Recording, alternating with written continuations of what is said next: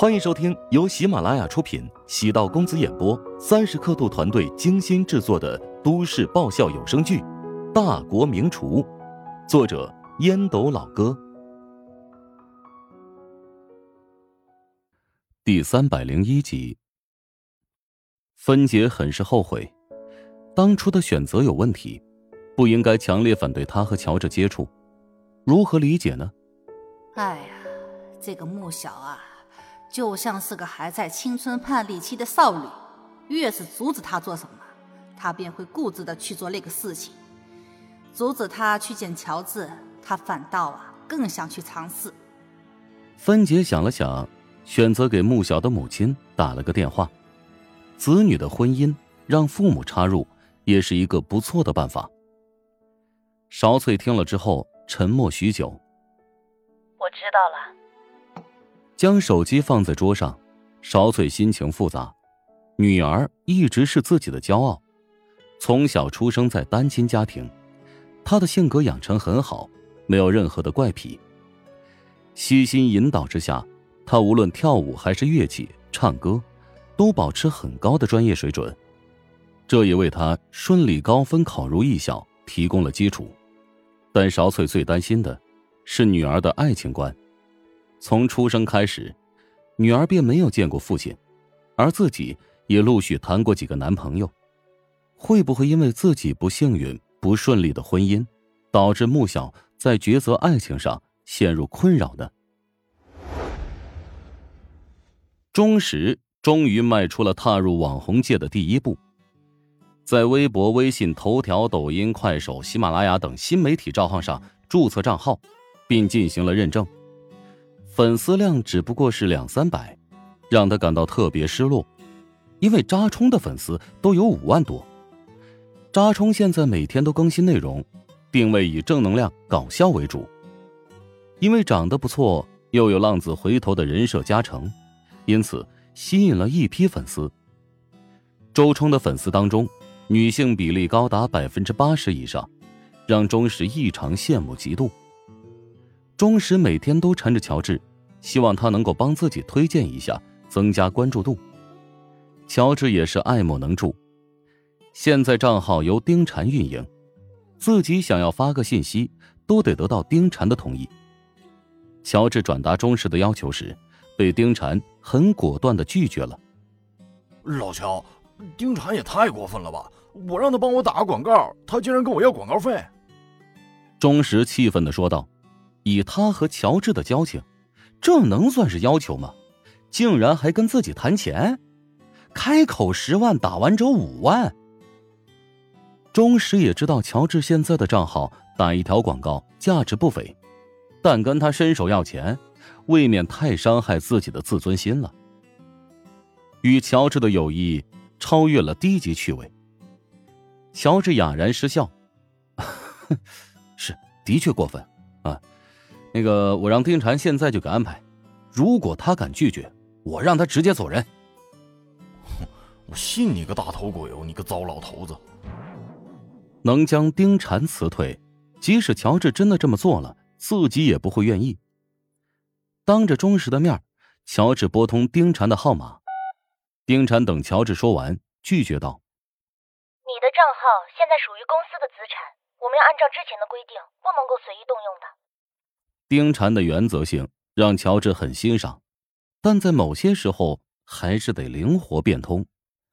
在自己的事业版图当中，钟石是一个很重要的角色，在他身上投入资源，只会让综合实力变得更强。乔治耐心解释：“那个钟石现在是食堂的主厨之一，他如果能够引起一定的关注，那对咱们食堂的实力也是一种提升啊。”出委托书，将账号交给公司来运营打理，后期账号的收益也得归由公司统一安排。如果他有一天离开，公司有权对其账号进行处理。乔治看了一眼钟石，啊，丁禅的话你也听见了，能接受吗？丁禅的要求很苛刻，钟石没有任何犹豫。行，我等一下就写委托书。挂断电话，钟石叹气，与乔治道。哎呀，还是你的话有用。丁婵立即就按照你的意思来办喽。乔治在钟石的肩膀上拍了一下，那当个公众人物没那么简单，以后你做任何事情都得慎重。钟石微微一怔，他明白，乔治在暗示自己，如果真的红了，那以后大保健就得少做了，否则被人发现，那形象会一落千丈，而且还会间接影响到食堂的形象。现在呢，食堂名下有三个主厨。后厨的工作压力无形中减少很多。按照排班表，乔治每周可以调整一天用作休息，但乔治根本没有时间休息，每天都在忙碌，不仅要关注后厨，还得对管理细则进行优化。随着食堂走入正轨，一些规章制度、奖惩措施也是需要确定好的。已经不是当初一群退休大妈组建的乌合之众。而是有纪律、有凝聚力的专业团队。在优化人员配备上，陈雪华起到了很大的作用。只要存在问题的员工，全都被他进行劝退，还加入了新鲜血液。麻雀虽小，五脏俱全。乔治对食堂现在的情况还是很满意的，但清楚认识到还有很多地方需要优化。大学学习的管理专业。此刻有了价值。短短几周的时间内，他完成了一整套的管理模块，使得食堂的运行很畅通，还分出精力维护核心客户的关系。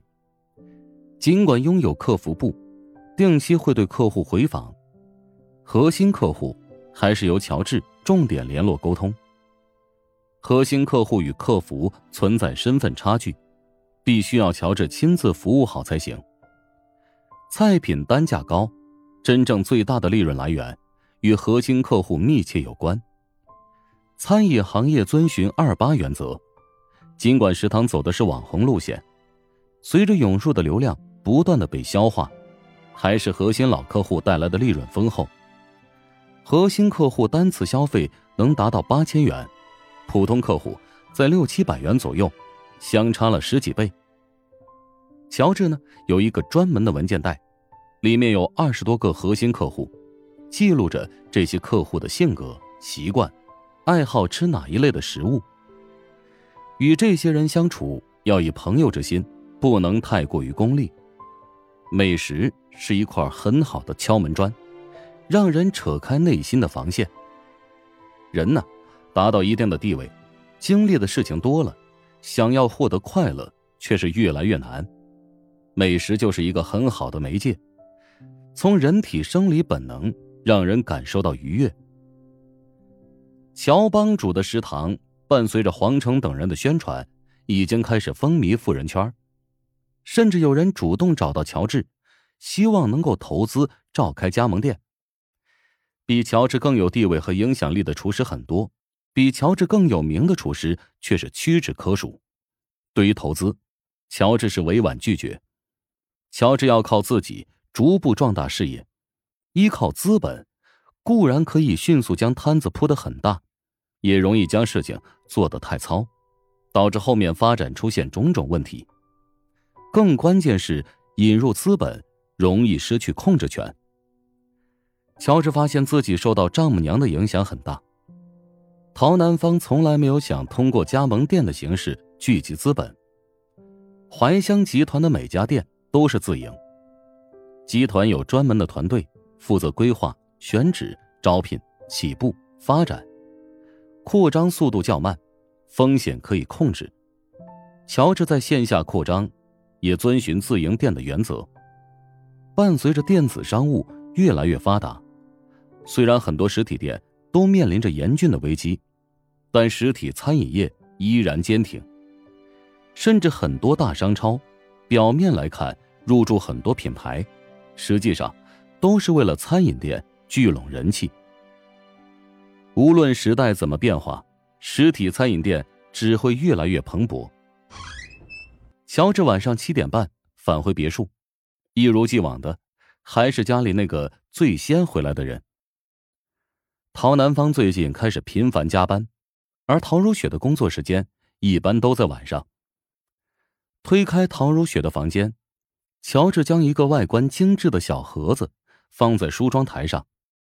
他在网上搜索了很久，据说这款口红的评价不错，不少明星都爱使用。当初掰断的一支支口红，如今在慢慢偿还。